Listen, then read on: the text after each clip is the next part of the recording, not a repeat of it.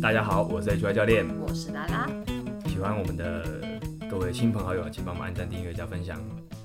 然后留下你的留言，然后留下你的留言，然后拜托留下你的留言。为什么啦？因为为什么要一直强调我很想看大家留言呢， 哦，好，因为 IG 自动电子报，请 HY 教练。喝咖啡耶！好，那我们这一集啊，这一集要有一点有点沉重的口气，怎样？聊聊一个小知识。要多沉重？我就请问你要多沉重？好，我们我们我要不我沉重我分享一就完蛋个分享一个研究，好，分享一个研究，就是，呃，我在心理心理学上有一个期刊，他他发他他在他在之前分分公布了一个，你可以准确预估预估一个人他会不会有忧郁症的一个，他是用字词来分析的，字比如说他写过的日记，哎，他就是他等于说他写过的东西，嗯这样去分析说这个人有没有忧郁症对那个相关联性有多高。 ？OK，他分析的内容是，呃，他会他有分析的就是用词的内容，嘿，也有用用词的，就是用这些词汇的风格。第一个是我们来讲讲看用词的内容，就在这些，嗯，有忧郁，他就是已经知道说这些人可能有忧郁症的，然后再去做个对比对照。他说有忧郁症的人，他不意外的，他经常使用比较负面的形容词跟副词，比如说，你可以应该就可以想到几个吧。哪几个？你要不要想想看？悲伤、对，没错，没错，就是悲伤、然后孤独、悲伤、难过，烦闷，对，大概就是这一类的东 OK 西。那当然，这很这完全这不很用对啊。完全不用思考。但但但我要讲的是，but But 最有趣的事情是，忧郁症人大量使用了第一人称的单数代词，那叫什么？就是我，我而且是代词，就而且是单数代词，也就是说他没有我们，就是我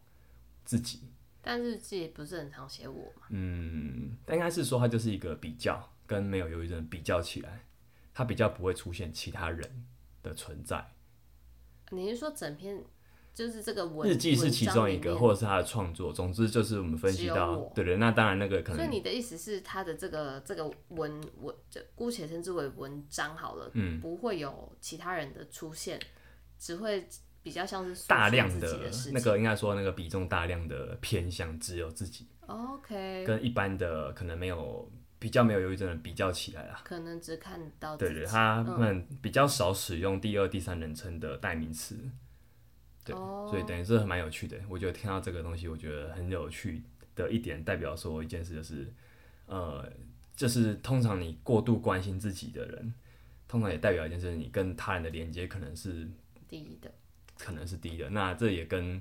很不幸的，就它也跟忧郁症可能有一种某种很强烈的关系。当然，它是一个在科学研究上面关联性不代表因果关系，只是这是一个蛮有，我觉得它是一个蛮有趣的东西。那再来就是另外，他也分析了这个研究也分析了他们用这个他们的创作、他们的用他们这些用词的风格。你是说疑似有忧郁症的人嗯的，就是说他应该是说他有研究一系列样本，那这样本里面可能有有有的有忧郁症，某种有的没有共忧同郁性症。对，那有忧郁症的的那个里面的共同性是，他在风格上他有使用大量的绝对词，比如说一定、总是、必定这种很宿命式的、哦很命定式的用用词。嗯，代表一件事，就是在他们眼、他们的世界里面，不管这个世界是他虚构的，或是他真的认为这就是这个世界，这个世界长什么样子是很绝对对非黑即白的，我们可以这样、就可以这样说，它是几乎是二元对立，就是呃只存在某一端，要么就是这样，要么就是那样的这种感觉，这是一种很强烈的风格。哇，对，所以我觉得很好玩的，就是看到这篇呢，我真的有种有种对，在当我头棒喝的感觉。嗯，我也是刚一下就在想着，就是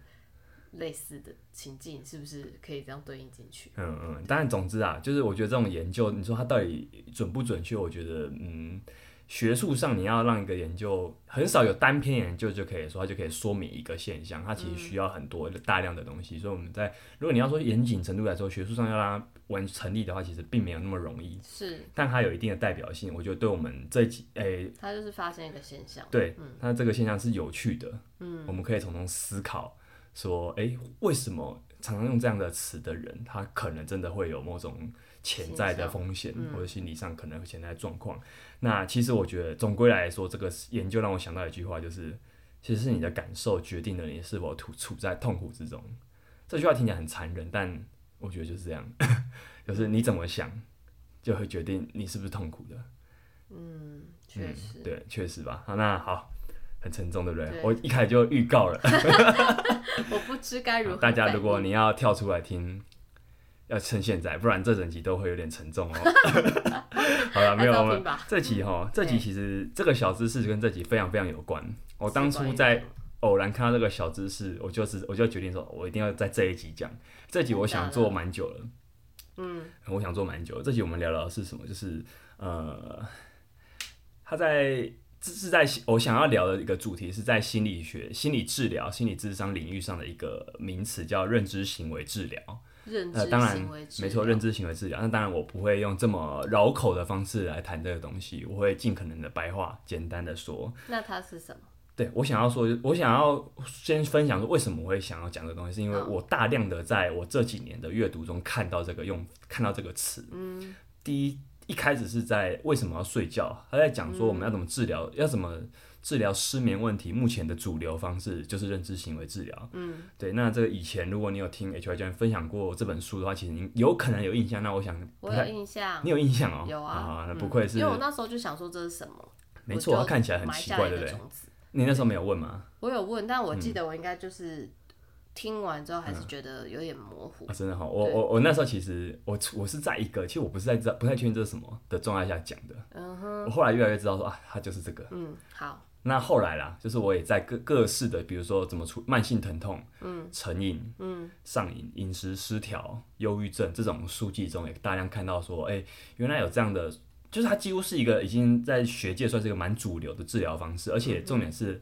它的侵入性很低，比如说它比起药物来说，它不是太可能会给你什么副作用。对，好，啊那只是说，如果你的状态、你的症状是严重到你要先服药的话，那确实你要先压下一些症状，那再说这个东西。所以可以说，就是说，如果你是在轻中度，或者是其实我们很多人多少都有一点点成瘾的状态，嗯，会有一点点的嗯烦恼、嗯忧郁，其实都有。我觉得多少那就是程度上多关。你你你有些时候。你不是被定义说你有忧郁症，但是很多人就确实会面临到低潮、失落的时候，是，那我觉得每个人都应该，你不要说我不会有这个状况啊，或或者是说啊这个东西怎么会有用？你我觉得这个这一集其实我想聊的就是这个这个东西，认知行为疗法其实对大多数人在想法上其实会有想法行为上会有很大很大的帮助。嗯哼，我就夸下海口这么说了。它简单来说，这个东西到底什么叫认知行为疗法？对，我觉得就是你就拆开来看，认知跟行为。认知与行为，认知就是什么？我们所想；行为就是什么？我们所做。很简单，我们的所想所做是互相影响的，同意吧？同意，你怎么想就会影响你怎么做，对而你怎么做又会强化你怎么想，这很可怕。就是因为有些时候我们的心理问题，可能是我们对这个世界的认知根本上有一点点，歪掉，有一点点对歪掉，有点偏差。我会觉得说，每个人要怎么看世界是他的自由，但如果当你今天看待世界，会让你自己受伤。持续，而且这个受伤可能不是你当下可以发现，你会长期可能在持续性的过程，你会你会受伤，你会开始有点越来越往负面那方走。那这个想法，就你说可能有点问题。对、你说，我们都有想法上的自由，可是那你你有伤害自己的自由，也可能是啊，但那这样真的你会比较好过吗？我觉得不见，我觉得通常不是。对，所以说心理问题很可能是因为我们对这个世界的认识有根本上的一些偏差，然后你会导致重复且不断强化的负面行为。哇，所以我们这样基基本上就把认知行为疗法的背景讲完了。所以它要改变的是什么？你要改变这个行为本，这之前你要先改变你的想法。是所以我简单讲就是这样，因为思想啊、想法跟跟很多东西是密不可分的。我们的身体会起的反应，对，我们的身体跟我们心理的反应，就是身心状态啊、情绪，还有最后你会导、你会、你会、你会产生的产品，这个就是，诶、产生的行为这个产品。思想跟后面讲的这些东西是完全是密不可分的，他们都会不只是它会单方面影响，它还会回过头来影响，所以那个箭头嗯交是互双向的。嗯，对对对。好，那我们大概对这个认知行为疗法有一些初步概念，我们就来再来看刚看走说嗯认知跟行为，那如何聊？治疗方式对嘛，治疗方式我请稍安勿躁，当然会讲 啊。因为 你刚刚讲说我们已经介 绍了，我想说不要最后听到认知跟你说，行为啊。哦，我们这再来集 呢就到这边了，谢谢大家收听，是这样吗？我想说疗法是 什么？OK，然后 好大，家看到啥、什么才这样，我裤子都脱了，就讲讲到这边那种感觉。不要歪了， 快点。那个好，我们再来讲的啊就是再来再谈谈，就是在美国心理学会有针对这个认知行为疗法有提出有三大核心理念。三大核这心三大核心里面，其实我们刚刚可能或多或少都有碰触到，但我们就再来讲一下。好，第一就是心理问题的产生，它很可能是来自于我们错误或负面的思考。是这个很简单啊，为什么会这样？你有没有有没有这种经验？就是我们都倾向会记得不好的记忆，对我们都倾向会先先有一个比较负面、悲观的想法。我问你哦， 会不会有些你有没有常被遇到遇到那种状况，就是有人跟你说，哎、好消息、坏消息，你要先听哪一个？你通常都会先听哪个？我对坏消息哎、啊。对我想，觉我得想先苦后甘。八九成的人都会这样。我觉得这也是某一对啊可种哦我的想法是因为我想要先后面我知道就会最后收再快一对，点。我觉得可能，我觉得大家会倾向就觉得，哦反正就是，我觉得你看待一件事情很很少，我觉得真的乐观的人很少，哦，你大部分人可能是悲观的比较多，那你或觉者得是先先听坏消息的他，如果照你的想法，你觉得他的思考逻辑是什么？思考我自己啊，我可能没办法替别人代言，但我自己嗯好就是想说啊，我先先把，我先知道最坏的，那再来我就，嗯，就没有什么可以打扰我的那种感觉。哦，嗯对，大概是这样。那其实啊，好像我这个例子不是太好，因为我这样好像很正面哦吼。对啊，我觉得那好像好跟了，我反的差正不我多。想就是 你每个人应该都有的经验，就是你会倾向记得一些，比如说我今天问你高中时期你记得的三件事情，你可能有可能是不是那么好的事情，嗯对吧？我不知道你啊，但总之你们可以听众们可以想想，再回留言给我。 OK，好，如果你是写你是负面的，也写请打负面加一，好，请打负面加一。加一，对正那加二，好，所以我觉得这是这其实演化而来的对，就是我们人就是生物啦，生物一定要有趋吉避凶的能力。是。不然的趋吉避话凶，对啊，就是说避凶啦，就是说你你你为什么会对这些坏的东西、坏的经验记得那么清楚？其实是一个你要，你其实是希望你未来可以避开，不要重蹈覆辙。哦，但到了现在这个社世界，其实已经没有那么多危险了。可是这样的状态反而让我们有些时候是有点辛苦的。嗯哼，对，第二点是那个三大核心理念。第二点是我们之所以会产生心理问题，很可能来自我们过去学习而来的一种负面的行为模式。哦嗯，，所以这有点这可像能牵涉到原生家庭吗？没有，就是我们我我觉得是一种人都会有个惯性，都会有个自动化的习惯。但就你怎么在想，你就会觉得啊，我我应该说我我我对这世界的认识的框架是这样，我就会用这个框架重复的去使用，重复的去认识，重复的去。嗯我认识这个世界产会产生出一相对应的行为，对啊那但其是实你这就是一个如何自动认识化的就是过成原生长家庭过当然程是很重要的影响所啊述，对啊的，它是很 OK，重要的影好响。那当然跟你后续有一些重大的人生阶段遇到的状态都会有关嗯系也，是对，好青春期那些都会有影响，所以 OK，第二个核心理念，我讲的其实我想讲的其实就是自动化，人的、嗯我们人的思考跟行为都有自动化这个特性，都有对重复高度重复的这个特性，是所以你会看有些人他一生都在犯很像的错， 就是对啊，我觉因为得你蛮好没有玩意的。嗯识到的话，他就是 在一直在走同样的一个循大环家。可以一我可以看看身边的朋友是不是常常都遇到渣男啊，就是他他他每次都遇到同样的不好的类类型，然后还是还是不断的在遇都遇到相似的人。还是要继续相信渣男？ 对对对啊，如果有的话，请在聊天室打加一。好，那第三点是什么加一？你最好是知道那个加一是什么？第三 OK 点是他的那个美国心理学会提出的第三大核心理念，就是关于认知行为治疗方法。这个第三大核心理念是，受到这种心理问题所苦的人，其实你们都可以透过学习更好的方式来减轻各种症状，让生活回到常规品。质更好啊，。这听起来很像干话哈。对 这其实就是他其实告诉我们，其实这个世界不是没救，就是你你的这些问题，我觉得也有点正向，就是说你的问题不是你不是一个孤岛啊，你不是你这些问题不是无解。对我想我觉得他想表达就是这样。那怎么样怎么样来解嘞？就透过认知行为治疗法好，所以我们现在就要来讲讲看。呃，我觉得啦，我自己在看这个这个东西，我我会想到一个我过去很常提的一个概念，就是我觉得认知行为疗法有一个也有一个很核心的精神是，我们已经发生的事情是没办法改变的，是这是不可控制的。但是我们的想法其实可以改变。嗯、呃，这样想好了，其实我自己啦，我的五年前跟现在，我很多地方的想法其实都换过一轮的。嗯哼，但我也有朋友，他可能五年前跟现在没有什么大的不同，是就是人都会变，但是人也有人他变得很慢。其实有些时候变得很慢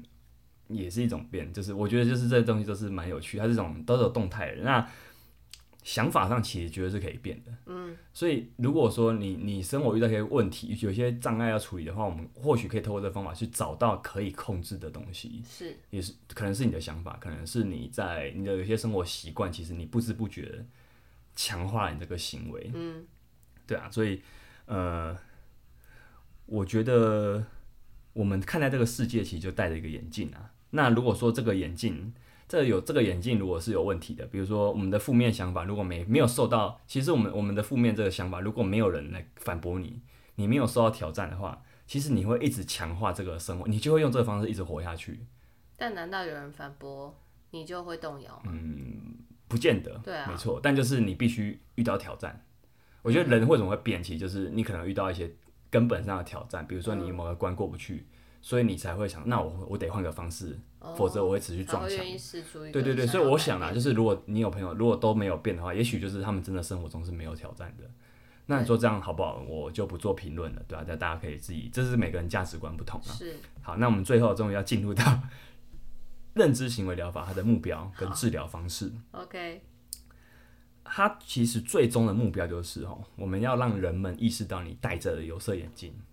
你现在眼镜上的镜片是什么颜色的？，我我有抗蓝光对对对对，就你要知道，如果你有抗蓝光，你要知道， ，OK，你我就知道你就不能戴错眼镜再用三 C 产品，你就要戴这副眼镜去用，对，大概才就是不会这伤眼，大概就是这个概念好。所以，我们如果先意识到你戴上的是什么眼镜，你才可能，你才有可能改善你认知上的扭曲。嗯，但用词可能重一点啊，但确实有些时候就是扭曲啊。你认你改善认知上的扭曲之后，你的思考模式改变，你的行为才有可能改变。确实对啊，那我觉得我们没办法控制身边每一件事啊，不可能。对啊，但是想法可以控制。那我们改变了我们对这个事情的解读，我们改变了我们对这个世界诠释的方式。其实有些时候，它反而对我们要怎么应付我们遇到身边的一些周围的一些各大大小的挑战是有关系的。嗯我举举一个例子，这个例子可能蛮常见的，包含我记得我过去有这种，我在我在很年少青春的时期有这种状农况，就村是的 HY 我不教是一个很有自信的人，老实说，是就是那这个没有自信，可能来自外表能力。就算我我小我小时候其实我的课业很好，我甚至运动表现也不错，但我我就是一个没有什么信心的人。这个没有信心，可能来自于说我的感情经验没有很丰富，可能来自于说家庭的环境，嗯，对，这这些都有可能。但是总之，我就因为各种因素，我在那个状态，我在那个年纪那时候是下那，对对对，不是这样，就是不是很有信心的。那一直延续到，比如说，包含我长大，我可能也不是那么勇敢的，也不是那么勇于在人群中发言，嗯，好、所以我会就说，我做教练这个职业，其实老实说挑帮战助我蛮多，对他这个挑战，但他也帮助我蛮多的。他这样的人，就是没自信的人，其实他很容易会因为一些小小东西，他会累积形成一种负面思考的模式。那比较言敏感吧，对对对，没错没错，就是你会放大其他人的一言一行。其实有些时候他没有在针对你，可是你就或者他的眼神其实根本就没有怎么样，但你就会觉得有什么。嗯，对。那你说严重一点啊，他可能会逃逃避工作啊，可能就甚至他连学校都不去了。其实我也是看过，嗯看过这样子的案例是。那你说，对啊，那可能就真的是他的世界里面。当一个东西慢慢瓦解之后，那螺丝钉会整，就是整它这是慢慢的、慢慢的逐步崩解。那我觉得对这样的人来说是很辛苦的，他可能他的世界就有一天慢慢的、慢慢的就就瓦解了。嗯，对啊，那可能我们都身边人都是后来才想说，哎、为什么会这样？嗯对，那他可能就是有一些其来有自的。嗯，有些对状况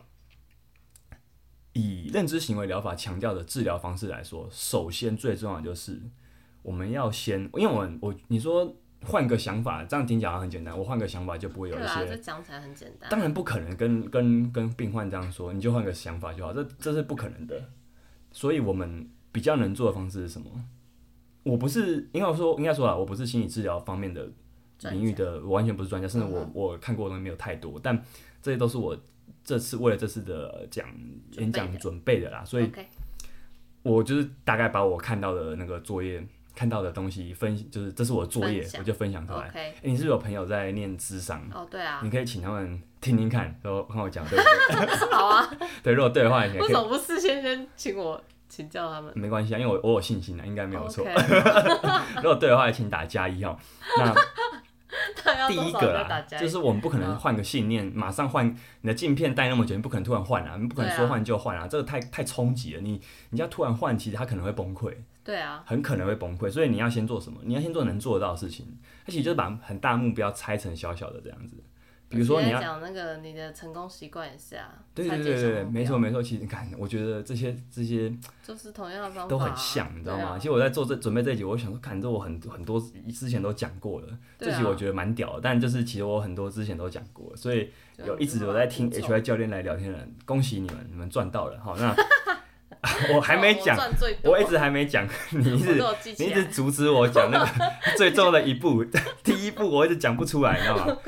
你要先第一步觉察，你要先觉知你觉察的行为。觉知哎、这一步很难，老实说很很难，难啊因为它太没什么了。你不可能，你不相信，你不会相信说我做这件事情，我就可以改变我的一些状况。嗯，我的 trouble 会因为我在每天在那边打坐就改变吗？不可能。也不一定是打对坐，对对我我觉得就是你而且他可能做会这个想说嗯行为之前，没错，没错，没错。我对我只是想说，有些人可能会负面的解读说，我才不要那边坐着那边、哦是啊痛苦的要死。那哦有些时那候就是没觉有察找觉知到就的是很简单的，你慢慢吃东西，就是包含饮食障碍的人，其实你慢慢吃东西，你先慢慢吃东西试试看，包含嗯。呃，手机成瘾好了，嗯我现在想到就是你能做什么？你现在去觉察，你一天到底用手机多久？你来看看看一下那说个时这间时间你这是你希望的吗？我们也就是我觉得他们这种先不治疗要法评断，没错，这种治疗法很强调一件事是不评断，就是先发现，治疗师会跟你分析，会跟你会给你一个算是提问，这是你要的吗？嗯哼。那如果这不是你要的，那你想要的，那你要怎么做到呢？这是一个我觉得他这种诘问的方式，去让你慢慢逼近你想要的样子。对，对，所以呃，觉察是非常非常重要的一步。那你开始如果真的可以觉察的话，治疗师才有可能慢慢专注于你要改变的行为，甚至是信念。那他们有他们的技巧，这方面我就不赘述，因为很多东西都听起来很学术啦。就是，嗯，我就就我用最简单的话讲，就是你要先做，我我先建议就是先做到前面那一步。嗯，对，你先做到前面那一步，其实很可能你会默默的就做出很多改变的。嗯哼，对，那我这边提供几个范例啊，就是我过去看的看书的范例。就第一个就是为什么要睡觉里面讲的治疗失眠，它其实就是呃，因为失眠你如果用药，其实是一个不是那么推荐，因为它它就是对你的身体其实会有副作用。没错没错，可能而且可能你身体你会变得很。不是那么，就算你有睡，你也不是那么舒服的睡啦。嗯，对，这我想你如果身边有用过安眠药的人，安眠药的人应该也懂那种感觉，对啊。所以他想的就是说，你你必须要先透过你可以控制的行为去调整。嗯哼，你要去改变，你觉你要去改变一个认知是，有些人我觉得有些失眠的人他已经有一种自我认同，就是我就是睡不好，对，那个很可怕，就是我们怎么想真的会严重影响到，就算原本没有那么严这重，就可恶嗯是他性循环，对对对，没错没错，你就会你会开始做很多 睡不好的人会做的事情，比如说睡前一直在床上用手用用三 C 产品，是，比如说什么呃白天睡很久，就对是因为你就是太累，所以你白天得睡很久，可是这个又又会强化那个睡晚上睡不着对这件事情。那甚至这个呃认知行为疗法强调，就是你失眠的人啊，你不需要一直躺着，就是你晚上在那边睡不着，躺着是非常痛苦的。你要做的事情是，第一个你可能就起来动一动，那或者是你白天就需要累积足够的睡眠压力。什么叫睡眠压力？就是你会让你会累啦，嗯，白话讲就是这样。所以你当你真的够累，你其实身体会恢复一种自然睡着的能力。嗯哼，那你会回过头来就想说啊，原来我睡得着，那我就不是那样的人啦、你的世界会整个被颠覆，那你会开始做很多呃，你的行为也会开始慢慢改变。嗯，对，我觉得就是行行为跟信念是有直接影响关系相关的。嗯的我们从这个案例，从失眠的案例，其实你也可以看到。另外一个是无痛思维，我们在前可能前几集有谈过这本关于疼痛科学的书，嗯哼，它讲的是慢性疼痛啊，慢性疼痛就是很多人都比较苦恼的啦。我说急性疼痛其实你比较好有处你真的有去看医生那些什么都，当然了，急性疼痛可能会演变成慢性疼痛，但我们就是讲那种最困扰各位的那种长期疼痛来说好了。它里面讲的就是说，它里面有提到认知行为疗法的应用，就是它的用法是说，我们的想法，它把它有它有个四四个端点，它就像十字架一样有四个端点。一端是想法，一端是心理感受，一端是生理身体的感觉，另外一端是行动。嗯，可以说这四端点会互相影响，每个端点都会影响另外三个。那你该做什么？以疼痛来说好了，以慢性疼痛来说好了，我们先要是能够掌握你可以控制的那一端，你才有可能慢慢扭转，把其他地方拉过去一点点。所以。哎，我在那本书上看到，就是他们很强调，就是说你要先去觉察你什么时候会痛，什那么这时个候会痛的感觉是什么？请你可以帮他打个分数。我们能不能试着不去评断这个痛？因为大部分时候我们有痛的时候，你会去责怪你的身体，你对会去责怪你过去做过的事啊，早知道我就不要那样那样那样那样了，早知道我就不要再那样那样，就你会开始有但你早知道很多这种想法。对对对对，可是这个想法会让你更不舒服，因为你的心理感受也会被拉往不舒服那一嗯端。所以呢，我们要先控制什么？就是你先可以控制你，你可以控制的东西。嗯那比如说，就是我们刚刚讲，不要去评断，那你就是纯粹是记录你有没有做到这件事情。当你可以慢慢跟你的身体相处，其实有点神奇的是，你可能会发现，哎、好像没有那么不舒服了。嗯哼，你就是你不舒服，你会真的会去继续去强化这种啊，我就是身体不好的印象，那又会扭转，还会它这等于说这是一个很复杂的螺旋。对啊，那我用这两本书就也提供了案例给大家，就不要变成说。我今天就是 H Y 教练，就是纯灌鸡汤，不给不给解 方，就是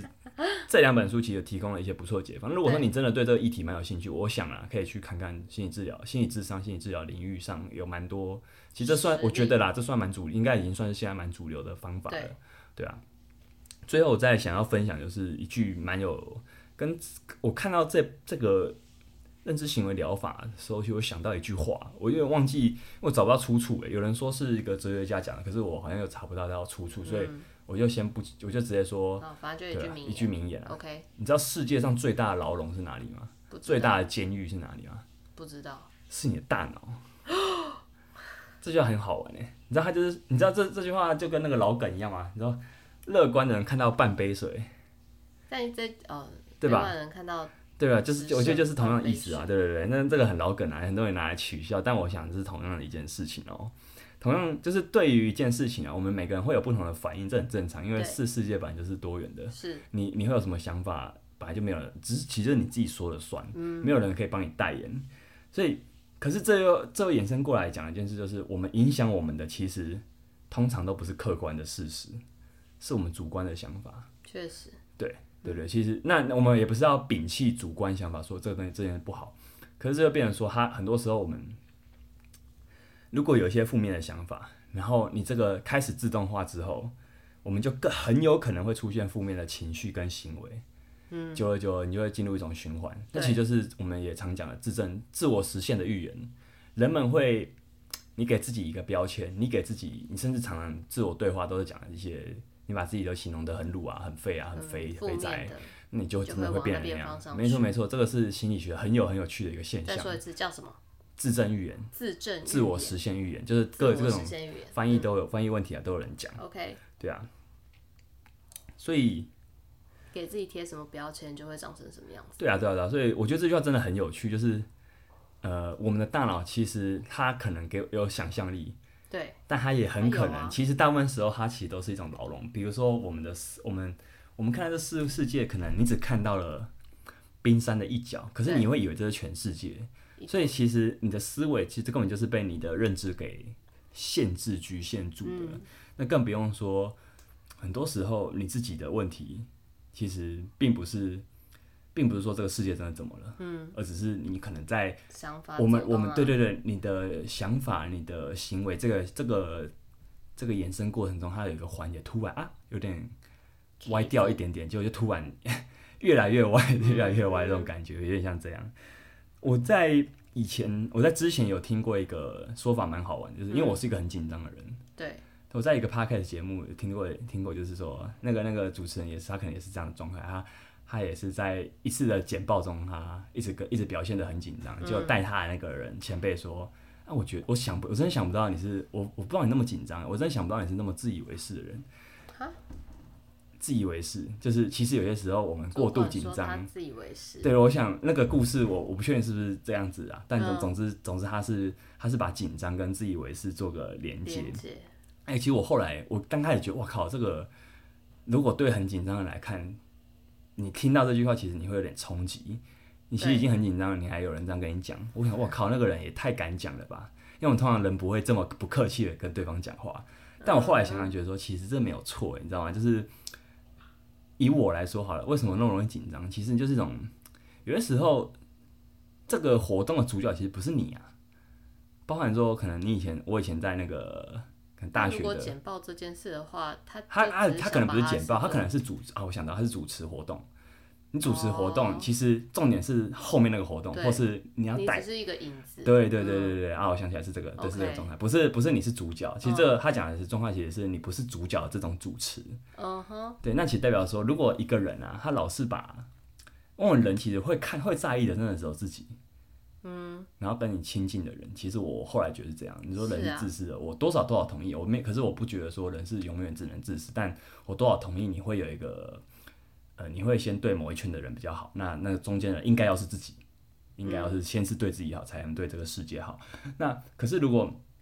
你永远就是你只在意自己的话，其实你会在一些活动中你会过度紧张，因为你会觉得说好像全世界都在看我。嗯，其实你不知道大家有没有试过，就是如果你今天衣服穿反了，你其实走在街上可能根本就没有人会理你。对，可是如果你后来知道，你说干好丢脸哦，对，但其实你这真的丢脸吗？如果没有人看到的话，那真的丢脸吗？没有人在意的话，那真的丢脸吗？搞好像又不是了，嗯，蛮好玩的哦。除非有人去跟你讲，那对啊，对才啊是对啊对啊，没错丢啊你。。那可是通常就不会，其实这种通常就是不会有人跟你讲啊，对吧？就是如果说你今天只是在一个没有人认识你的地方，是啊嗯其实通常应该是不会的，对啊。所以我就觉得，哎，好有好有趣的一个连接哦。就是我后来真的也觉得说，哦，有些时候这个活动，比如说好了，我今天讲课，其实我要做的事情是什么？就我就把我要教的事情，我我想要传达的事情。教会给这些学生，嗯所以其实主角是学生，主角不应该是我。那可是如果我很紧张的话，我只会让学生觉得啊，这个人教练怎么那么紧张？对，他其实学不到，他可能甚至他可能得不到什么东西。就那后来我说，觉得这人不太可靠，那后来这我也是这我听到这一集，我其实我觉得当头棒喝，我就觉得啊靠，给我这个人有点反思，因为我我到现在可能都还是会紧张，但我觉得我我后来已经可以慢慢面对这件事情，就是嗯紧张有具体处理的做法，就是多练习，你没有对别无所别无就是到那一个别无真他正法上场之后自动对导航，对，你会怕水，你就去，你只能就去在安全的前提下去多游，去去多玩水，然后嗯去多学习正确的方式。是嗯，所以分享一下这个东西给给大家。我其哦实我在其、我在其他节目听到，我觉得蛮棒的一个说法，虽然听起来很刺耳。对最后真的是最 后了，这集其实有点严肃吼， ，OK，嗯，对，算是。有一点吧，但我尽量我觉用得，中间还蛮好玩的啊我啦，尽量用好玩的。但前后都讲一些很严肃的事情。我现在又要讲了。 好，还有我尽量用有点有点幽默的方式聊这些东西啊。其实我觉得，就是这一集其实缘起于，我觉得为什么会想做认知行为疗法，除了我看到那些书上的词之外，还有一个蛮有趣的一个特别的原因啊，就分享一下这个小故事啊。这其实好没有也没有很严肃，就是我们在年初的时候，是不是有去听一个乐团叫无望合作社哎，的专场对，的演唱会？就是他那场演出名称叫什么？你记得吗？我记得很清楚，叫我们和解吧。是哦，对哦，就对是好这像句是话，这句话其实我那时候想说，哦，这是蛮有为什么会取这个名字？那其实，在表演当下，那个主唱有自己提到，他们是一个朋克团，其实他们是一个蛮有情绪的朋克团，嗯，何谓有情绪？呃，愤怒吧，我觉得有好其实是有点愤怒的那种、那种，其实有些啊嗯愤怒摇滚乐的情其实绪就是比较会多表现的愤怒的情绪。 OK 老实说，我不是已经不是那样子了，我已经不是一个很愤怒的嗯状态了，但我有其实还是会蛮被他们的作品感动的。是呃，那其实他主主唱有分享，就是为什么会取这个名字，就是他就这几年，其实我觉啊，得我想起来了，好，这几年其对实那个状态，我觉得这个世界，这整个世界，因为疫情啊，因为种种因素，其实蛮混乱的。嗯我觉得很多人可能是很焦躁的，真的有这种你的计划完全被打乱了，你哪都去不了，你的就是那种很混乱的感觉，很焦躁不安的感觉。嗯，其实在这几年，可能我们很多人啊，内心其实常常会有两个声音。这两个声音可能不断拉扯、冲突、矛盾、伤害对方。所以是哪两个声音？嗯，就是你声音，你身里面可能会有两个声音啊。这两个声音是哪两个声音？我就哦，每就个人就有不一讲样了，的对对两个对。声音那他 OK 我想主唱他讲就是说他，他他他确实体会到这个状态。嗯一个地方一个一个声音可能很过度高亢，另外一个可能就过度的嗯不安。嗯，所以有的人啊，我们身边可能有人也是这样，有的人他可能过不去，没有他终究就没有过去，可能他就永远没有过去了。有的人他可能很缓慢的在挣扎，但他还是过得很辛苦。有的人比较幸运，他可能过了那个坎，嗯，对我想他就是分享这个故事，其实我就想到，嗯，我觉得蛮感动的，我也觉得他就让我完全就想到认知行为疗法这个主题。其实我觉得啊，我觉得人是这样的人，最容易伤害自己的人，其实是就自己自。己，其实真的没有其他人，不是这个世界真的怎么了。其实我们很多时候会伤害自己的人是自己，对，所以我觉得我们和解吧这五个字其实蛮感人的，我也觉得当成这一集的结尾送给大家，应该是蛮棒的结尾哈，是蛮棒。但我现在觉得有点沉重，有点沉重，好了，没关系 啦，我我尽量用很轻松的态度分你 享沉给重各个位，屁嘞！给大家灌一些鸡汤哈哈嗯。那好 H Y 教练来聊天，就是偶尔会不时有这种有趣的鸡汤分小享，鸡汤，好，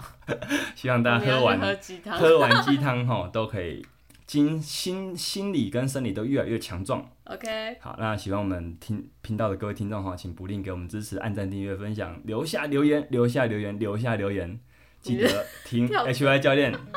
请 HY 教练。喝咖啡，好，大家下礼拜见喽，拜拜。拜。